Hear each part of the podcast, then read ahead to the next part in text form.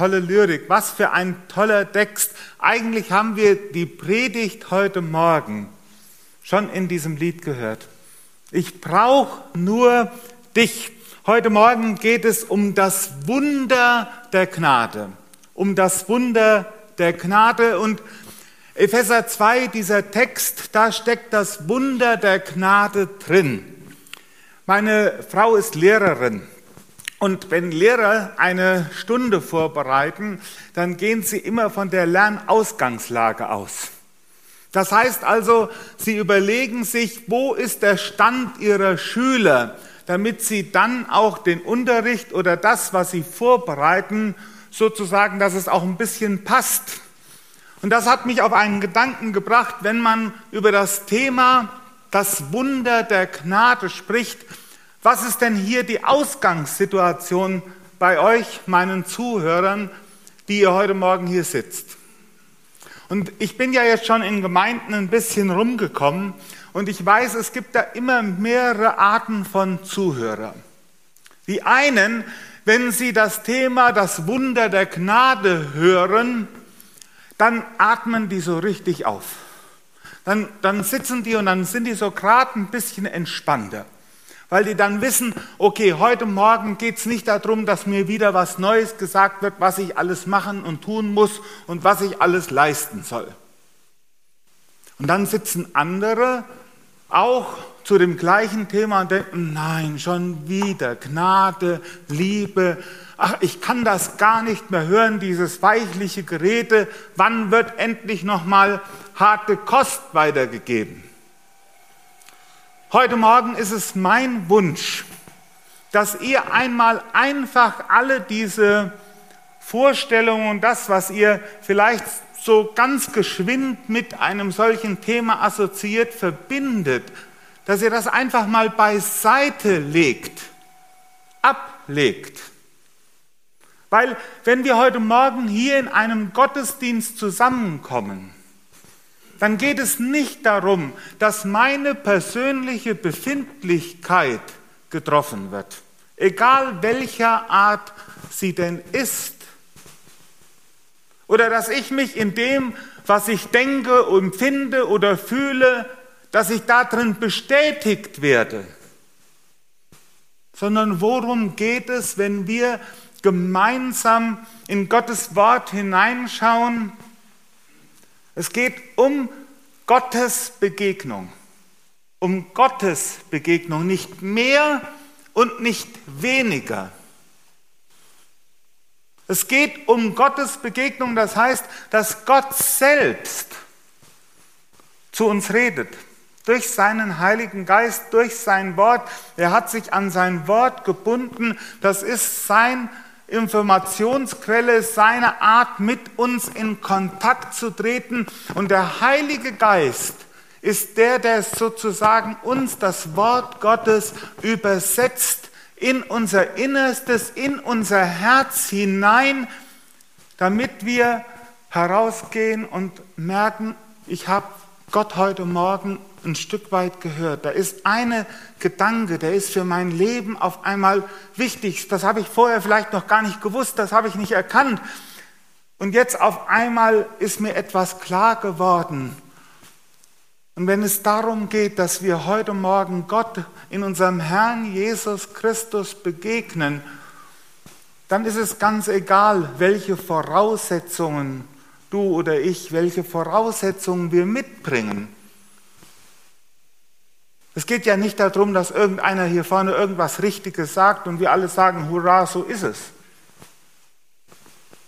Sondern es geht darum, dass Jesus heute Morgen mit dir, mit mir in Kontakt kommen will. Und ich sage immer den Leuten, sage mir das auch mir selbst, wenn ich hier morgens stehe, ich bin der erste Hörer meiner Predigt. Und wenn ich vom Evangelium von Jesus Christus spreche, haben die Leute sich schon gewundert, dann evangelisiere ich mich zuerst. Das ist mir immer das Wichtigste, weil ich brauche das Evangelium, ich brauche den Zuspruch, weil ich ohne, ohne den Herrn nicht leben kann. Nun gehen wir aber jetzt mal in diesen Text hinein. dieser Text, wir sind ja im Epheserbrief unterwegs, ist wieder so facettenreich, dass wir gar nicht alle Einzelheiten bestaunen, in den Blick nehmen können, sondern man kann hier und da nur einige Schneisen ziehen, die aber dann doch wesentlich für unseren Glauben sind. Nun, zunächst einmal schreibt Paulus, und das ist ganz wichtig, Paulus schreibt an Christen. Er schreibt an Christen, an Menschen, die zum Glauben an Jesus Christus gekommen sind, die noch nicht lange gläubig waren. Die Gemeinden waren ja erst wenige Jahre alt, die Paulus gegründet hat in Kleinasien, sodass diese Christen noch gar nicht so lange Christen waren. Und sie hatten eigentlich die Botschaft noch, müssten noch ganz frisch in ihrer Erinnerung sein. Paulus sagt an anderer Stelle mal, ich werde nicht müde, euch immer wieder dasselbe zu sagen immer wieder dasselbe zu sagen, sagt er mal an anderer Stelle. Es geht darum, dass wir immer tiefer das Evangelium von Jesus Christus verstehen, verinnerlichen, dass es in uns ist, lebendig ist. Und dazu brauchen wir auch die kognitive, die rationale Aufnahme, dass wir es verstehen inhaltlich, dass es uns nahegebracht wird, dass es in unserem Inneren lebendig sein kann. Und deswegen ist das Interessante im Neuen Testament, dass über 90 Prozent des Inhaltes vom Neuen Testament an Christen geschrieben ist. Das ist hochinteressant. Weil dann, wenn wir das Evangelium in uns tragen, es verstanden haben, es verinnerlicht haben, es uns prägt, dann können wir Zeugen dieses Evangeliums sein. Nun, hier heißt es, und da werden die Christen damals und auch wir heute mit einer sehr harten Wahrheit konfrontiert, eine sehr harte Wahrheit. Ein Leben ohne Gott, das sich vom Zeitgeist bestimmen lässt. Und dieser Zeitgeist ist immer der Geist, der ohne Gott unterwegs sein will. Also es gibt auch sage ich mal, manchmal, wenn der Zeitgeist negativ bestimmt ist, ist er im Neuen Testament dieser Zeitgeist, der ohne Gott unterwegs ist. Und das ist immer so, wenn Menschen ohne Gott unterwegs sind, dann schleichen sich die Götter ein. Der Mensch kann letztendlich nicht beziehungslos sein. Er braucht immer etwas, auf das er ausgerichtet ist, das ihn bestimmt, das ihn motiviert, das ihn in Bewegung hält, das ihn leben lässt, anscheinend leben lässt. Und ein Leben ohne Gott ist auch motiviert, ist auch bestimmt. Und eben in dem Lied haben wir einige Stichworte gehört, wovon das Leben ohne Gott bestimmt ist. Vom Stolz, davon, dass ich mir ein Ding im Leben suche, das ich maßlos verfolge, eine Karriere oder etwas, wodurch ich Beachtung und Anerkennung bekomme.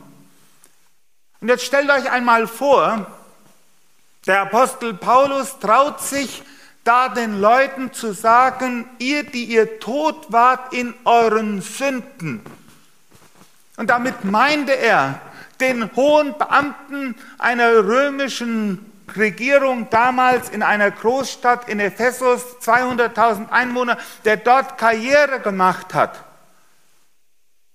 Und sagt, weißt du was, alles, was du vorher gemacht hast, alles, was du vorher gelebt hast, wo es nur um deine eigene Ehre ging, auch wenn du dich für die Kommune, für dein Umfeld, alles, wofür du dich eingesetzt hast, das ist null und nichtig. Das hat vor Gott über, überhaupt keinen Wert. Wenn du den Nobelpreis gewonnen hast und es ging um deine eigene Ehre, um dich selbst, dann ist das in Gottes Augen null und nichtig.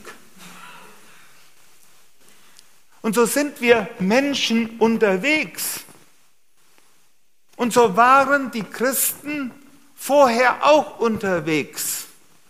Und das ist erstmal ein hartes Urteil.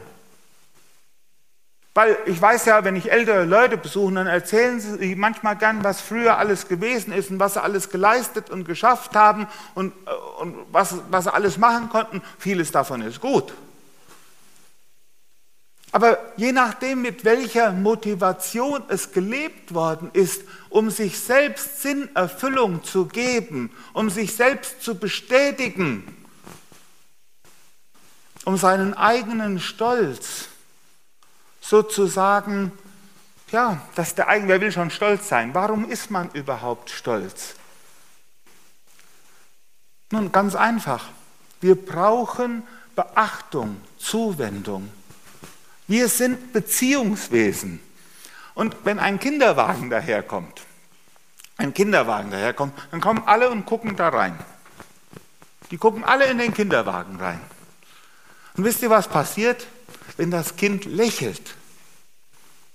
Dann hat das Kind eine Chance, dass man nochmal reinguckt. Dann hat das Kind die Chance, wenn das sich lieb benimmt. Wenn das Kind na klar so quengelig und schreit ist, also quengelnde Babys, was passiert mit denen, wenn die Fremde auf dem Arm haben? Die kriegt man schnell wieder an den Eltern. Hier, die werden schnell weitergegeben. Und so lernen wir das, dass wir durch unser Verhalten Beziehung, Beachtung generieren können. Und auf einmal wird das unsere Identität. Und dann versuchen wir dadurch unser Leben sinnvoll zu machen, unserem Leben sozusagen Inhalt zu geben, beliebt zu sein, anerkannt zu sein. Und ihr Lieben, ich weiß genau, was das bedeutet. Ich habe viele, Jung, viele Jahre in meiner Jugend mein Christsein, mein Engagement in der Gemeinde, mein Einsatz im Jugendkreis, Mitarbeit bei Missionseinsätzen, das war immer davon auch ein Stück weit mitbestimmt, so, ein, so eine Identität zu haben. Der Jochen, das ist einer, der ist für Jesus unterwegs. Der ist treu im Glauben. Auf den kann man, den brauchen wir in der Mitarbeit. Und Paulus sagt, ihr wart tot in euren Sünden. Warum? Alles, was wir als Menschen alleine tun, aus eigener Kraft, ist dem Tode geweiht. Alles, wo wir auf uns selbst setzen, ist dem Tode geweiht. Da, wo wir selbst nach Lebenserfüllung und Inhalt streben, ist dem Tode geweiht. Echtes Leben gibt es nur bei Gott und außerhalb der Beziehung mit Gott. Und es geht hier um das Wort nochmal Beziehung, um dieses Beziehungsverhältnis Außerhalb diesem Beziehungsverhältnis mit Gott gibt es kein echtes Leben, weil Gott ist der Schöpfer allen Lebens. Gott ist der Geber allen Lebens. Und wenn ich außerhalb der Gemeinschaft von Gott bin, wenn ich mich außerhalb der Sonne be befinde, dann habe ich kein Licht.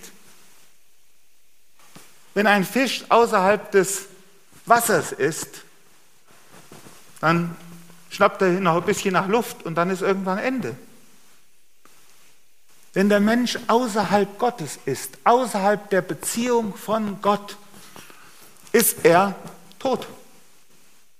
Und Leute, denkt ja nicht, das wären die armen Sünder in Ephesus, in Ephesus gewesen. Hier, die, die, die, weiß ich, zu den Huren gegangen sind und die so immer einen drauf gemacht haben oder so die Zachäuse, die immer gesehen haben, dass das eigene Geldkonto groß wird. Das sind die Frommen auch. Wisst ihr, der Paulus sagt hier, guckt mal in Vers 3, da heißt es, wir alle, wir alle. Ja, was war denn der Paulus für einer, bevor der gläubig wurde? Ein ganz frommer Mann. Ein ganz, ganz, ganz, ganz, ganz, ganz frommer Mann war das. Der hat so fromm gelebt, glaubt man gar nicht. Und im Philipperbrief sagt er, könnt ihr mal im Philipperbrief euch die Stelle suchen, in zwei oder drei Kapitel, da zählt er auf, was er alles als frommer Mensch, was ihn ausgemacht hat, seine Herkunft, seine Erwählung als Israelit, sein Studium, dass er das Gesetz befolgt hat. Und all dieses fromme Leben, das sagt er zu diesem frommen Leben, das ist Dreck.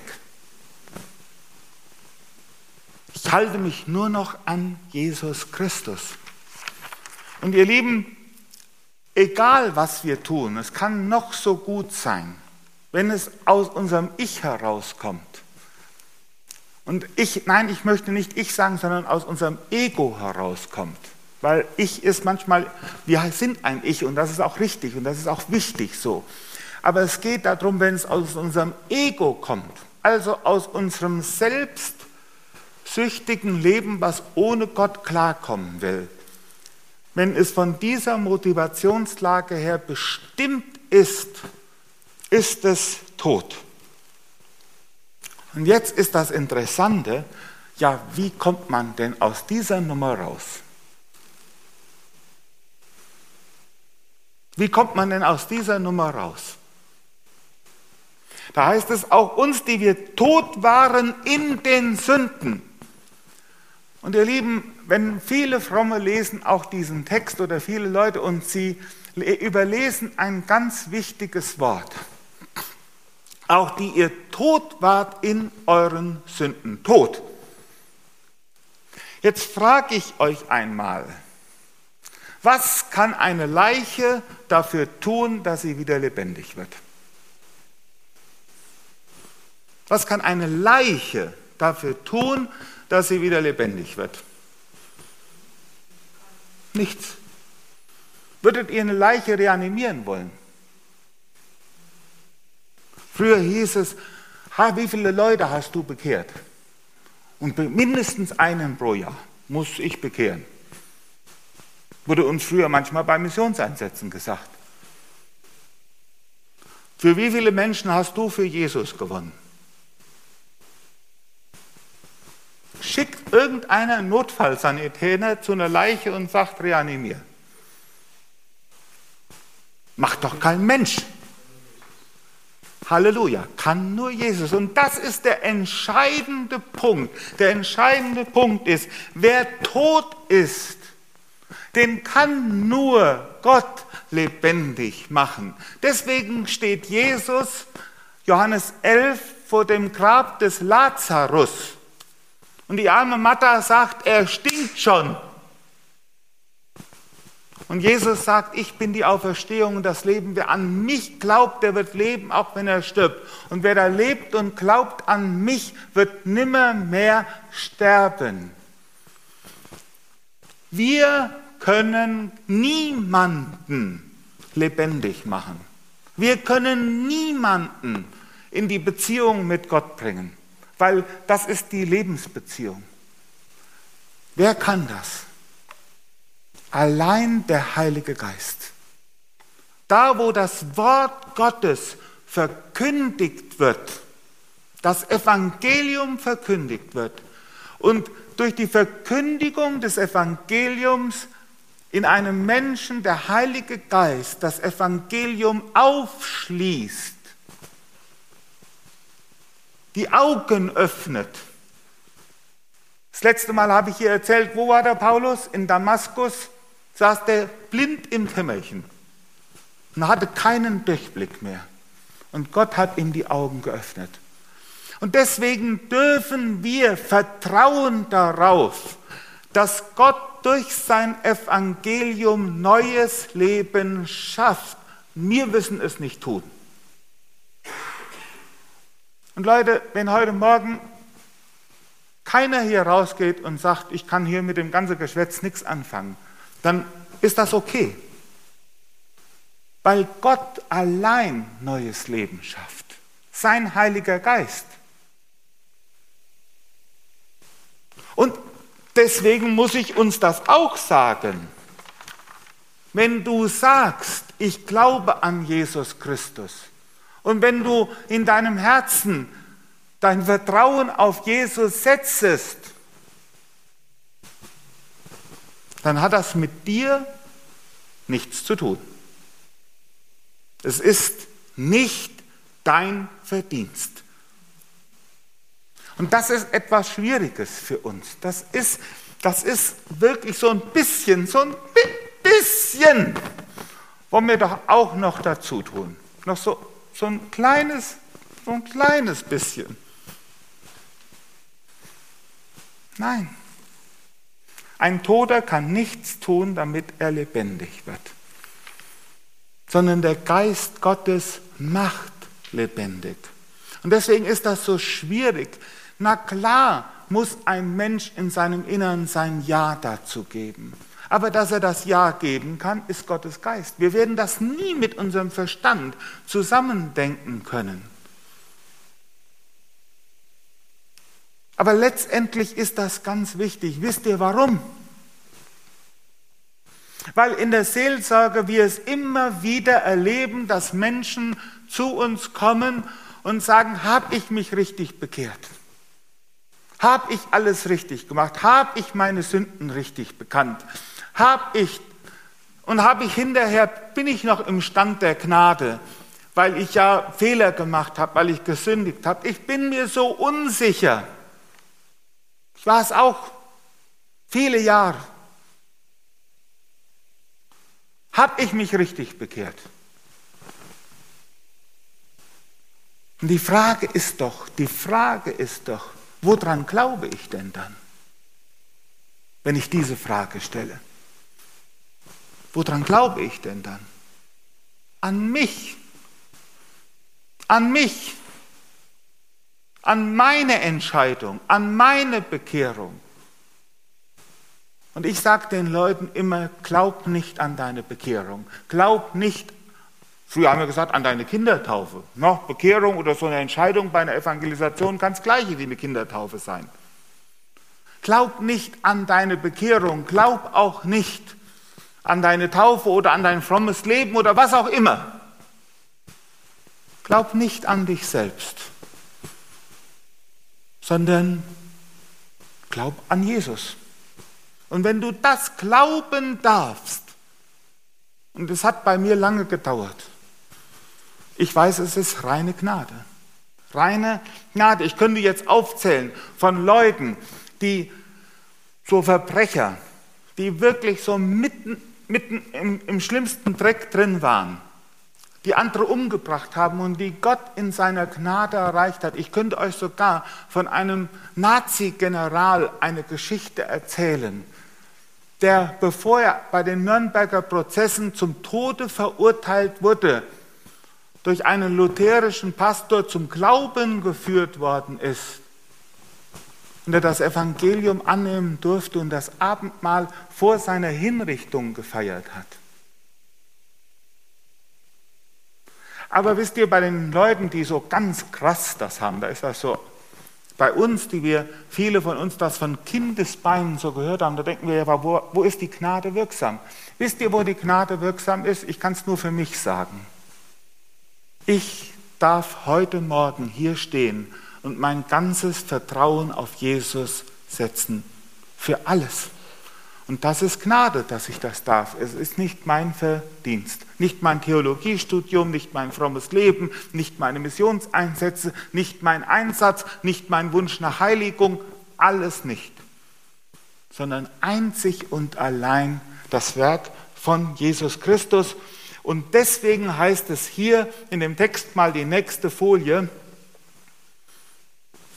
Ah, Entschuldigung, nochmal, lasst nochmal die erste Folie bitte die erste Folie, da heißt es, er hat uns mit Christus lebendig gemacht.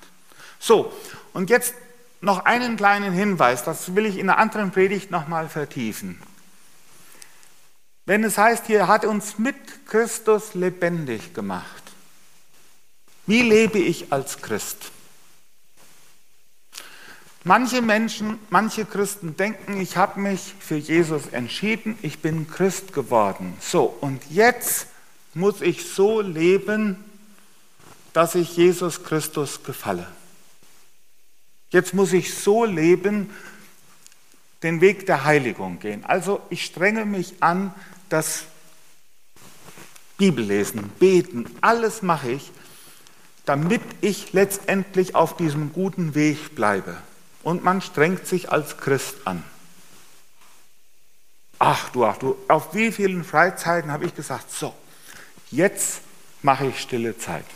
Jeden Morgen. Und ich lese nicht nur einen Vers, ich lese drei Kapitel.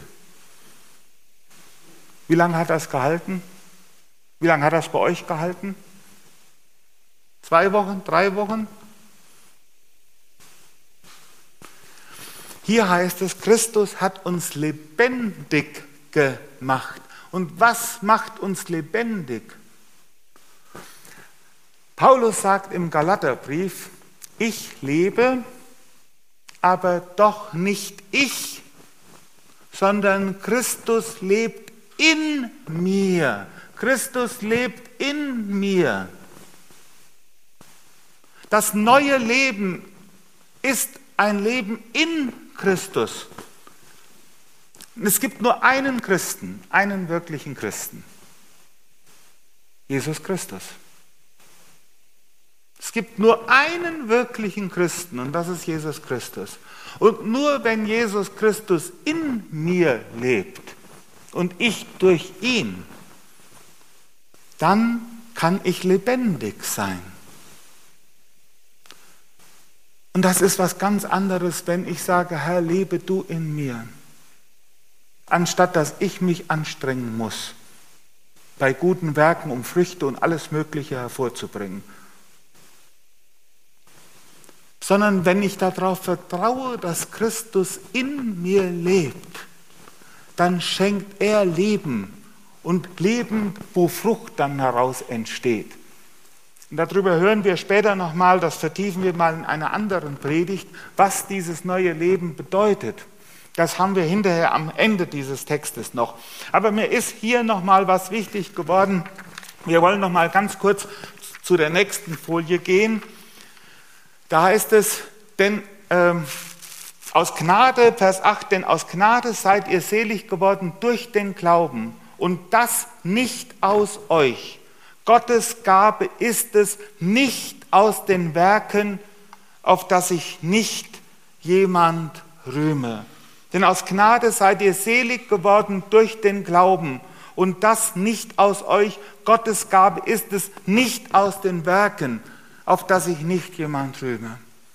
Und jetzt kommt es darauf an, was wir unter Gnade verstehen.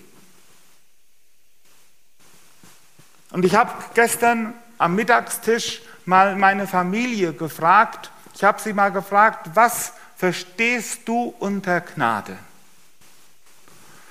Und unter Gnade meine Frau antwortete so ein Stück weit in die Richtung, allgemein steht, versteht man unter der Gnade Straferlass.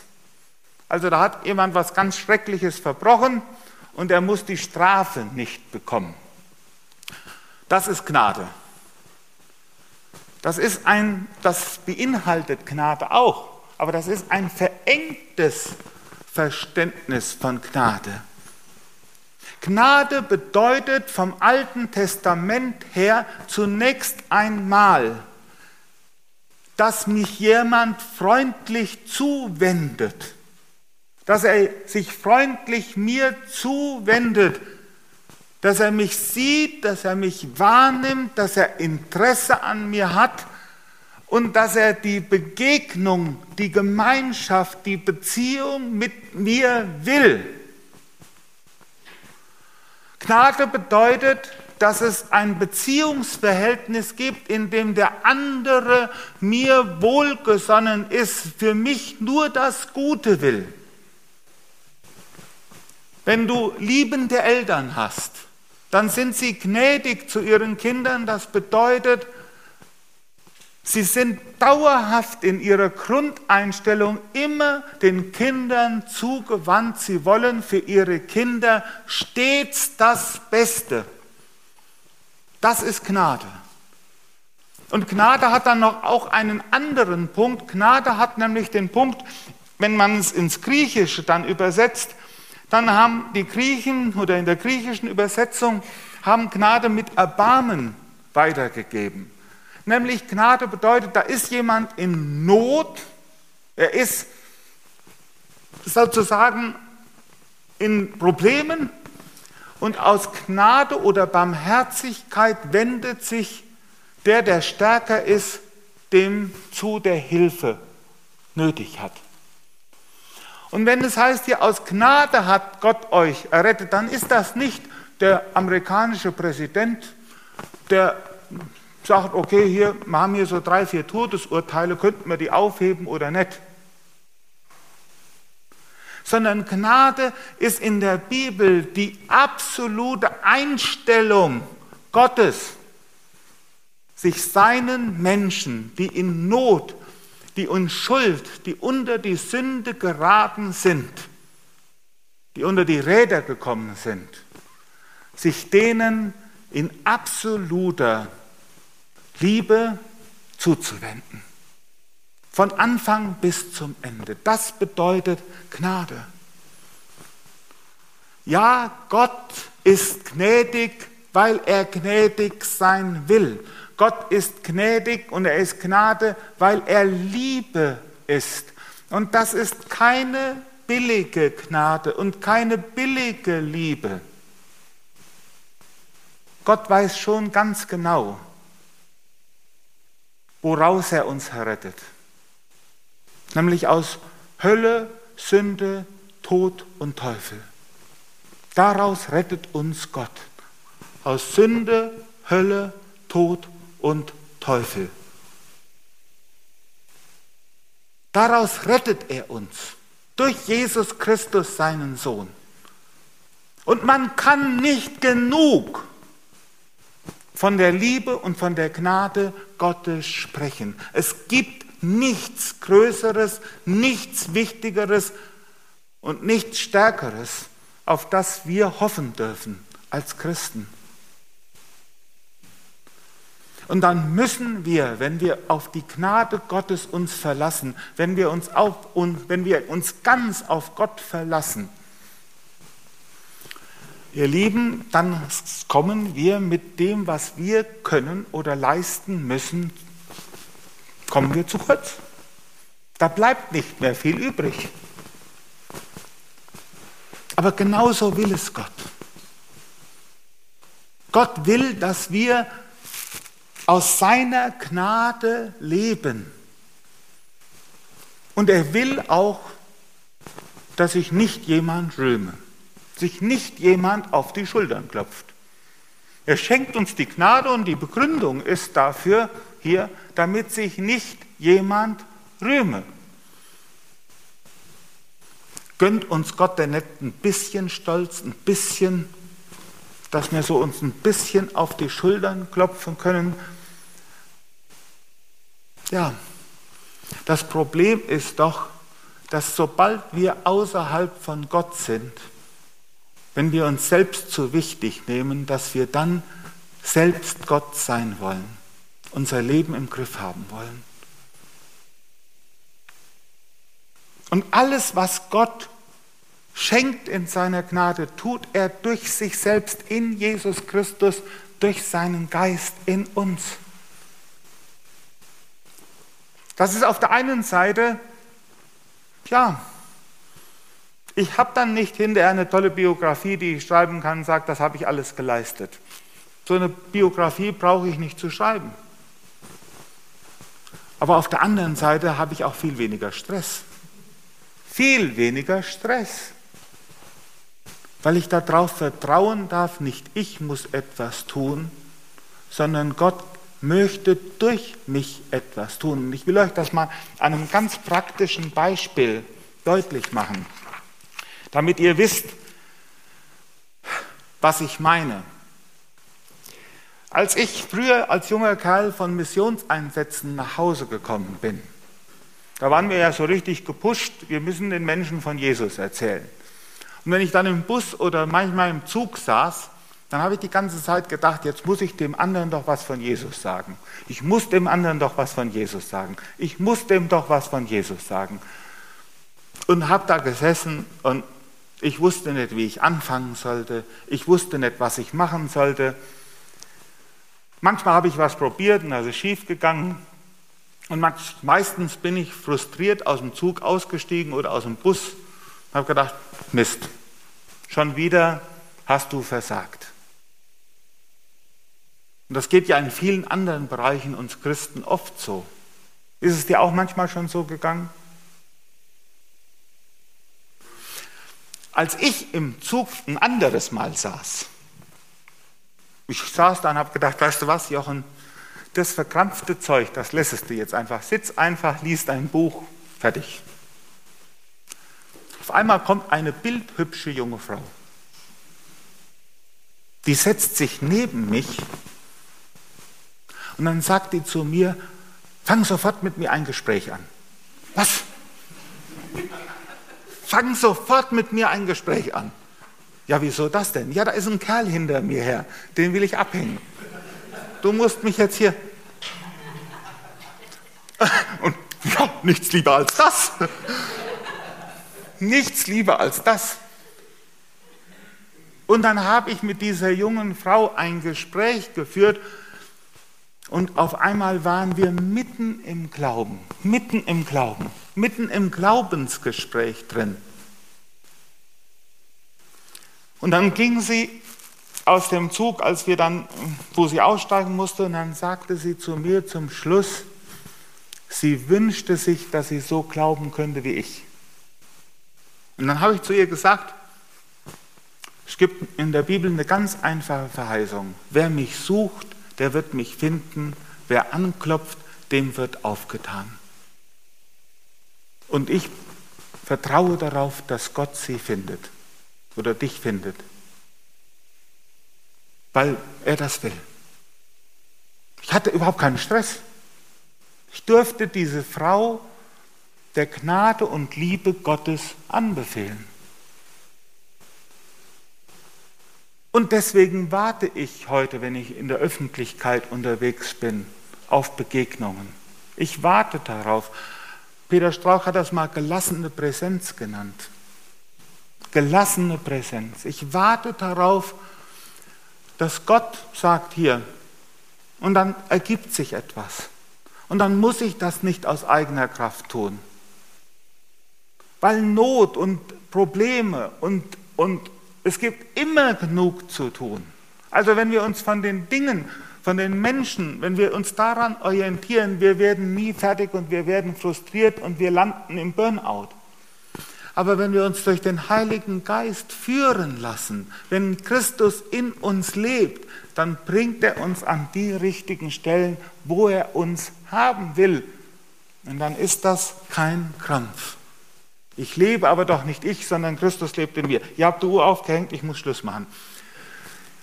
Die läuft wieder mit Batterie. Ähm, es ist ja was ganz Wunderbares, aus dieser Gnade zu leben. Aber denke niemals, diese Gnade wäre etwas Weichliches oder Billiges. Niemals. Denke niemals, die Liebe Gottes wäre etwas, worüber man, naja, sondern die Liebe Gottes ist das Größte.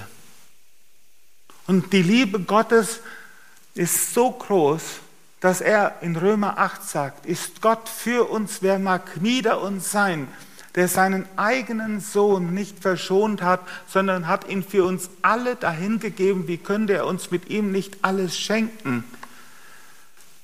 Ihr Lieben, die Liebe Gottes hat ihren Preis und dieser Preis ist Jesus Christus, der sein Leben für uns gegeben hat und wir dürfen nur über diese Liebe und Gnade Gottes immer wieder staunen, wie Terstegen dann singt, ich bete an die Macht der Liebe, die Macht der Liebe.